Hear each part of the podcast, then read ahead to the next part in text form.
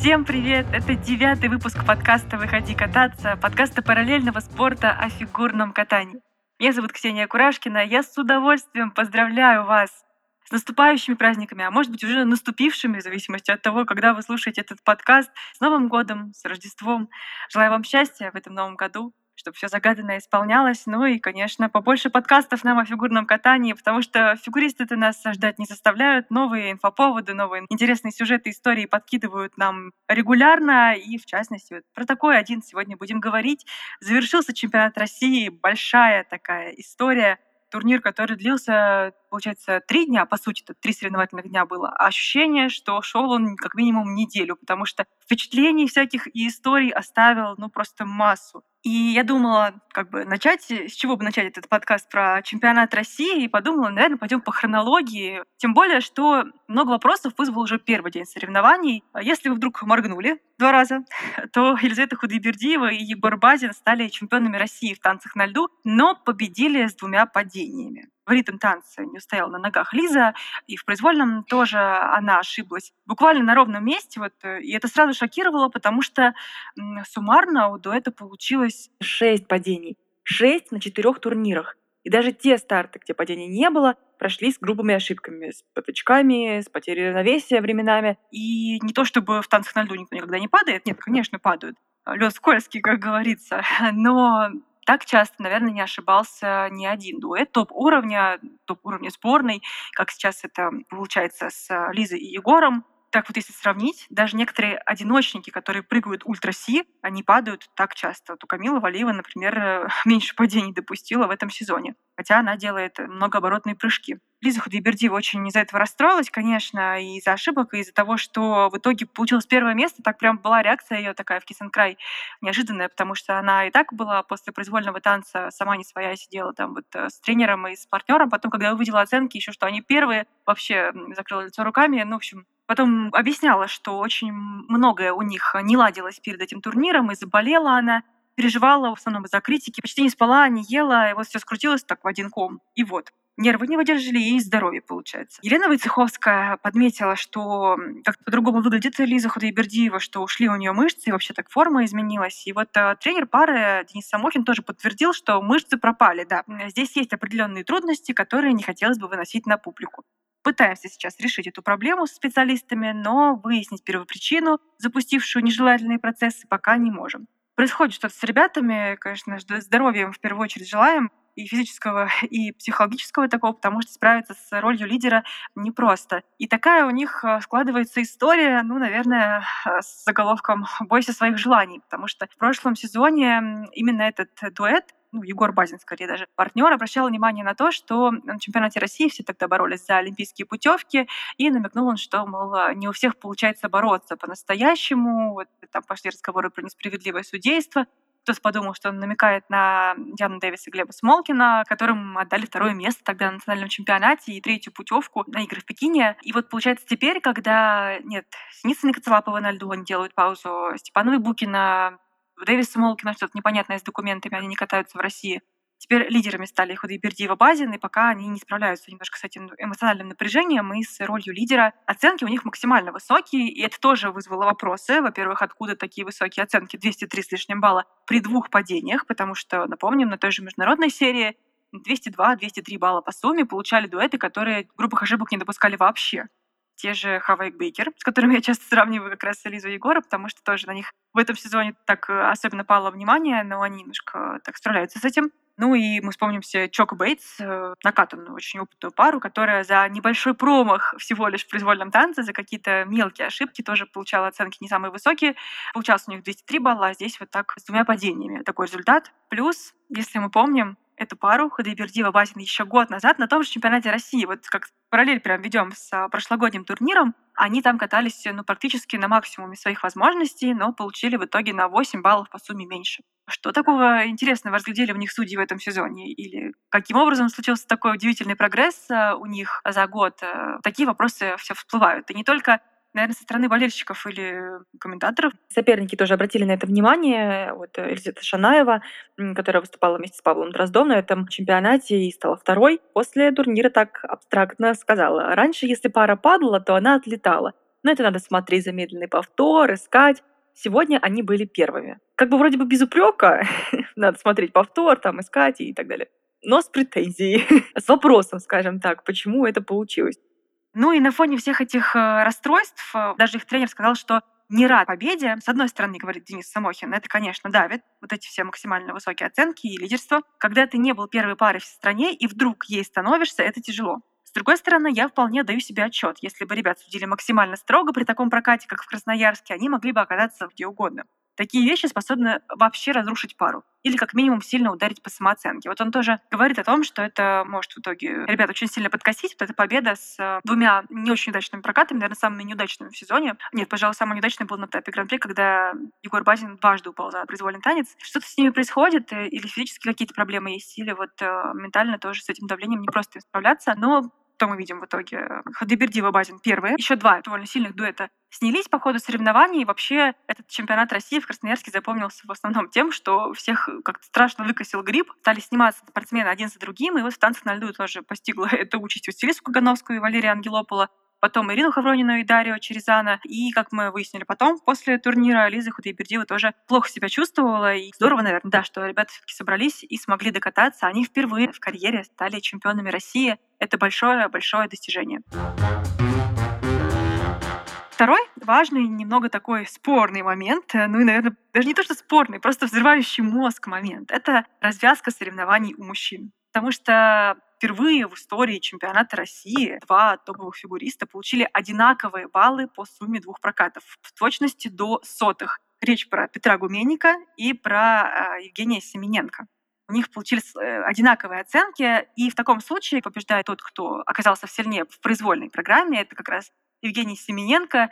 И этот момент, ну, нужно было видеть. Даже если вы пропустили чемпионат России, посмотрите просто этот момент э, по окончании проката Петра Гуменника. Он выступал последним, уже знал, сколько примерно ему нужно набирать. И он так еще рассказал, что когда сделал ошибку в прокате, понимал, что больше у него права нет даже ни на одну помарку. Гуменник после короткой программы, напомню, занимал первое место. Между ними Семененко шла такая тяжелая борьба, и вот Петр Гуменник видит этот бал. На табло видит, что такой же балл у Семененко, так немножко в замешательстве, он был сбит с толку. Семененко тоже в подтрибунном помещении наблюдает за всем этим моментом, не понимает, кто в таком случае из них должен оказаться победителем. На чемпионское интервью к Максиму Транькову они пришли вдвоем. Максим Траньков и объяснил, напомнил точнее всем, что побеждает э, лидер произвольной программы, это как раз Семененко, который просто блестяще катался. Если у Гвенника была одна ошибочка в прокате, которая в целом, на самом деле, на впечатление даже как-то не сильно повлияла, только борьбу обострила, то Семененко, ну, был просто шикарен. У него в этом году ярчайшая программа под кей-поп с такой историей про хорошего мальчика, который стал плохим,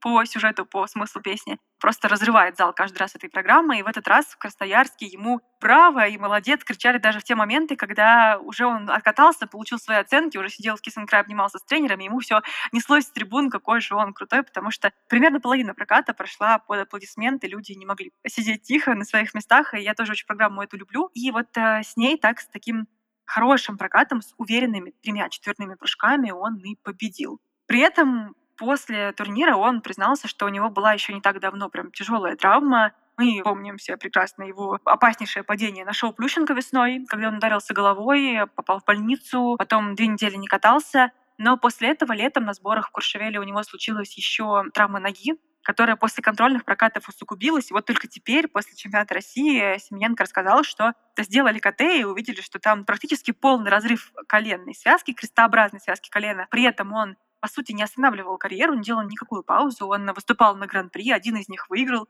На втором турнире стал призером. То есть он выдержал абсолютно все эти турниры, которые также откатали вполне здоровые ребята, его соперники.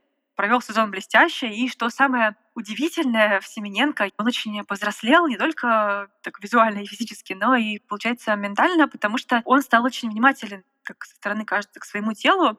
И в этом сезоне он постепенно так а, наращивал сложность. На контрольных прокатах он вообще не делал ультраси. Даже на тройной аксель не заходил. Он э, делал максимально простую программу, как раз чтобы не усугублять травму, и потом понемногу добавлял трудности, вероятно, опираясь на свои ощущения, и практически не ошибался в этом сезоне. Там только последний, если я не ошибаюсь, это был этап Гран-при, на котором у него случилось падение, и двойной прыжок тулуп вместо четверного. В остальном он катался очень стабильно, очень чисто, с таким вниманием, с такой концентрацией. И здесь понятно, что уже спортсмен на таком уровне, когда он может абсолютно адекватно оценить свои способности, свои на данный момент да, возможности тела, и вот под это подобрать нужную программу. Ну и, конечно, браво профессору Мишину, Татьяне Николаевне Мишиной, личному тренеру Евгении Семененко. Как же она была рада этому прокату чистейшему. И этой медали Семененко, когда сидел в Кисенкрай, еще не было понятно, победит он или нет, потому что он выступал последний. И они знали только, что он точно попадает в тройку, а для него это вообще первый пьедестал чемпионата России в карьере.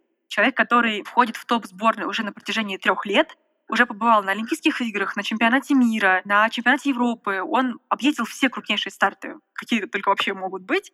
Но с чемпионатом России у него как-то каждый раз что-то вот не складывалось. И он был четвертым, он был одиннадцатым, и вот, наконец, он в тройке, и не просто в тройке, он первый. И Татьяна Николаевна, конечно, была так счастлива там в Бордику, и там в Кисенкрае, и даже потом Косименко, когда пересматривал прокат на замедленном повторе, показали как раз реакцию Татьяны Мишиной, и он аж сам улыбнулся, потому что, ну, это вот такая удивительная связь, наверное, ученика с тренером. И то, как они друг друга потом поздравили, тоже в топ хайлайтов этого турнира войдет, ну, сто процентов. Еще один новый чемпион в Красноярске у нас э, выявился. Это Софья Акатьева, которая стала победительницей женского турнира. Она победила Камилу Валиеву. И почему сначала на этой паре я так заостряю внимание? Потому что это такое событие из ряда вон. Камила Валиева проигрывала только дважды в своей жизни. Но если мы будем считать ее старты уже по взрослым или последний юниорский сезон будем смотреть, первенство Москвы по младшему возрасту где-нибудь далеко-далеко в прошлом уже не берем. Но вот за такую взрослую карьеру, когда мы за Камилой наблюдаем пристально, мы не видели от нее ни одного поражения, кроме вот этого в Красноярске и в личном турнире в Пекине. С ней бывало всякое, и травмы, и этот э, сумасшедший стресс на Олимпийских играх, э, очень эмоциональные программы с личными историями, которые наверняка тоже было не просто катать, и неудачные выступления, как в этом сезоне у нее бывали падения на этапы Гран-при.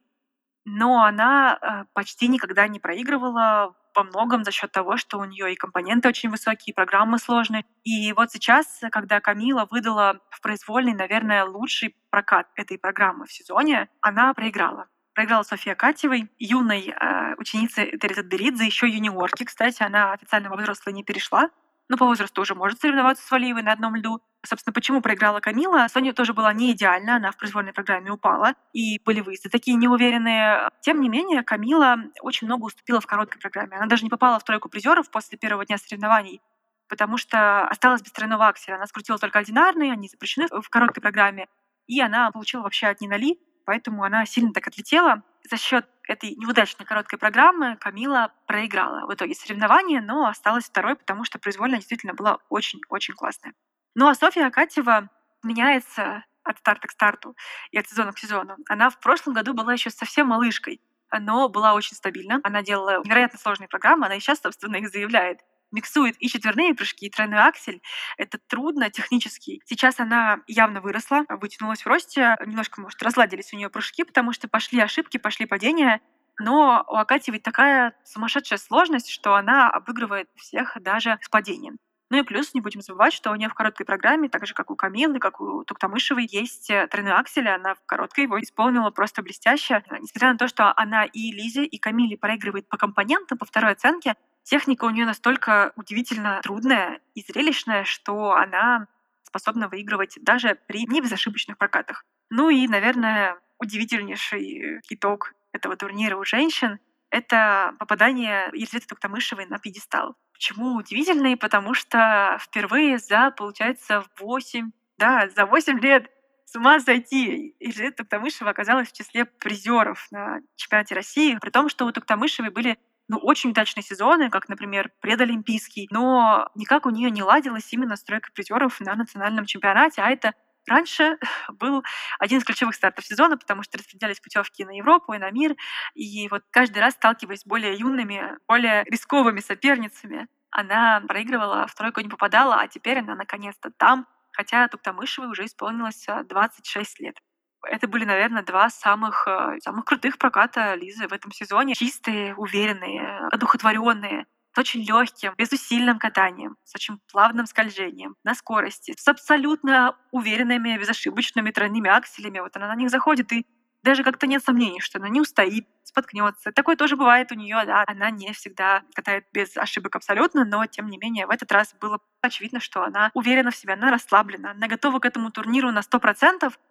Как жаль только, я вот смотрела на нее и думала, как жаль, что у нее такие удачные прокаты на чемпионате, на гран-при случаются либо в постолимпийский сезон, либо в предолимпийский сезон. Так было в Сочи, когда она проиграла как раз борьбу за домашнюю Олимпиаду, но э, в постолимпийский год она забрала медали всех турниров, в которых участвовала. Она стала чемпионкой мира тогда, чемпионкой Европы. В общем, это был феноменальный какой-то сезон у нее.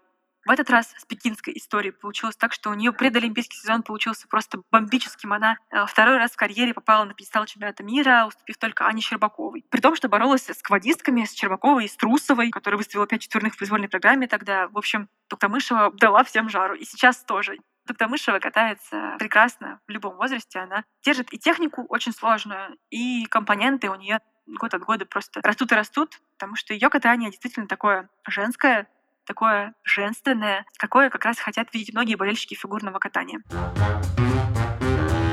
Ну и единственный вид, в котором победителями стали уже знакомые всем лица, а, люди, уже почувствовавшие, что значит быть чемпионами страны, Александр Байкова и Дмитрий Козловский. Здесь, конечно, сюжет тоже, который подходит для хорошего спортивного экшена, для какой-нибудь спортивной доку-драмы, потому что борьба в произвольной программе у них с действующими чемпионами, с Мишиной Галямовым, была не на шутку. После короткой у них была очень маленькая разница. 101 не самого удачного прыжка с ними же за тройку призеров боролись э, именитые уже опытнейшие чемпионы Тарасова Морозов трехкратные чемпионы страны. В общем, сплошные чемпионы страны вот здесь боролись за медали. И если у Тараса Морозова прокат как-то сразу не пошел, у них оба прыжковых элемента, и сольный, и каскад, не получились, э, то вот Мишина Галямов и Байкова Козловский, они прям до последних секунд боролись. Как раз это были два заключительных выступления. А сначала выходили Саша с Димой, и тут Байкова-Козловский показали один из лучших прокатов сезона, при том, что они усложнили программу произвольно. Они делают теперь каскад э, не из двух тулупов, а из двух сальховов. Это посложнее, через ойлер, это подороже элемент. Они с ним справляются, но вот э, немножко была помарка у Саши Байковой на выбросе Ридбергере, и все понимали, что в борьбе с Мишиной Галямовым такие ошибки не прощаются, Нужно кататься идеально, потому что соперники тоже очень сильны. Но Байкова Козловский заняли лидирующую позицию промежуточную и отправились в комнатку к действующей тройке лидеров ожидать проката Мишины Галямовой. Потом показывали даже кадры, как они смотрят прокат, как наблюдают за выставлением оценок. Выходит Мишина Галямов, пара невероятно стабильная, которая раньше вообще не ошибалась. Первую такую крупную от них э, серьезную ошибку в качестве лидеров, наверное, мы увидели только на Олимпийских играх, когда они упали в э, командном зачете. И тут они выходят на чемпионат России, на лед в качестве действующих чемпионов страны. И Настя Мишина допускает ошибку на каскаде. У них такой же сложный каскад из двух сальховов через Ойлер, визуально казалось, как бы, что все нормально. Ничего критичного, ни падения, ни какая-то крупная потеря, как изначально это виделось. Потом еще небольшая была помарка тоже у них. Ну, в общем, как бы ничего супер страшного. Бороться за медали можно. Но когда они сели в Кисенграй, увидели свои оценки, стало понятно, что этот каскад оценили как комбо. То есть э, из-за того, что не было толком выезда на первом прыжке у партнерши. Все остальные прыжки уже не засчитали, каскад не засчитали, поставили только тройной сальхов плюс комбо.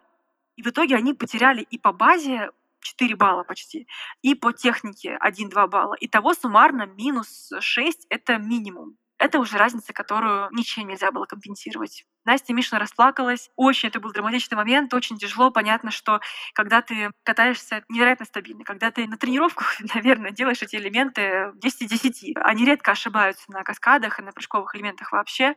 И вот здесь такая, по сути, помарка, которая по действующим правилам им обошлась очень дорого. И они теряют статус чемпионов России действующих, они дают этот титул теперь Александре Байковой и Дмитрию Козловскому, которые, по иронии судьбы, свой второй титул чемпионов завоевали снова в Красноярске, потому что первый у них как раз тоже был в этом городе и тоже в постолимпийский сезон. Вот это удивительная такая магия чисел. Не знаю, судьба какая-то странная не складывается. Они даже потом в чемпионском интервью тоже это отметили, что Красноярск, наверное, их очень любит, и они очень любят Красноярск. Но вот такая интересная последовательность. Они были, конечно, очень рады, потому что это пара топ-уровня, пара, которая могла бороться и за титул чемпионов мира. Они, собственно, боролись с Мишиной Галямовым и с китайцами Вэнзу Нису и Цунханем. Э, но был у них очень долгий такой период э, без побед, без побед на крупных стартах, когда собираются вот все самые сильные, самые опасные соперники. И вот, наконец, они победили. Да, они тоже ошиблись, э, но соперники ошиблись больше. Но в целом, после вот этого радостного момента, так у меня, знаете, отошли эмоции. И по прошествии там пары дней я поняла, что в целом парное катание, наверное, оставило не самое приятное впечатление, потому что произвольных программ чистых не было ни у кого. Вот это просто как будто всех ударной волной снесло. Не было ни одного чистого проката во второй день. И когда мы весь этот сезон разгоняли, так говорили, что парный вид у нас самый сильный в мире, китайцев мы сейчас не видим, они совсем не выступают, на международной арене что-то как-то не клеится у ребят, а вот в России стабильно хорошо, то вот здесь как-то стабильно было плохо во второй день соревнований, потому что э, даже действующие чемпионы понашибались. Очень хочется надеяться, что в финале Гран-при в Сочи в марте такого уже не будет. Ну и отдельно хочется сказать про показательные. Обычно я эту тему не затрагиваю. Было и было, было шоу, да. Мы за ним уже так пристально не наблюдаем, как за соревнованиями. Но в этот раз, как минимум, один супер яркий номер был от Камилы Валиевой. Это ее новое выступление в образе Уэнсдей из э, одноименного сериала. Сейчас супер популярный танец, который Камила тоже повторила.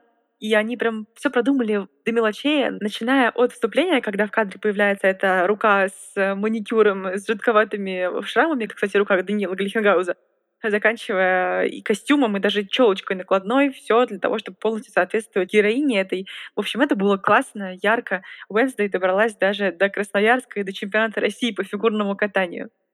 Ну и на этом, в общем, чемпионат закончился. Заканчивается и наш выпуск. За всеми обновлениями по подкасту «Выходи кататься» вы можете следить в нашей группе и в нашем телеграм-канале «Параллельный спорт». Ну а на сегодня я с вами прощаюсь. Желаю вам счастливых новогодних праздников. И пусть весь следующий год тоже пройдет счастливо. До встречи!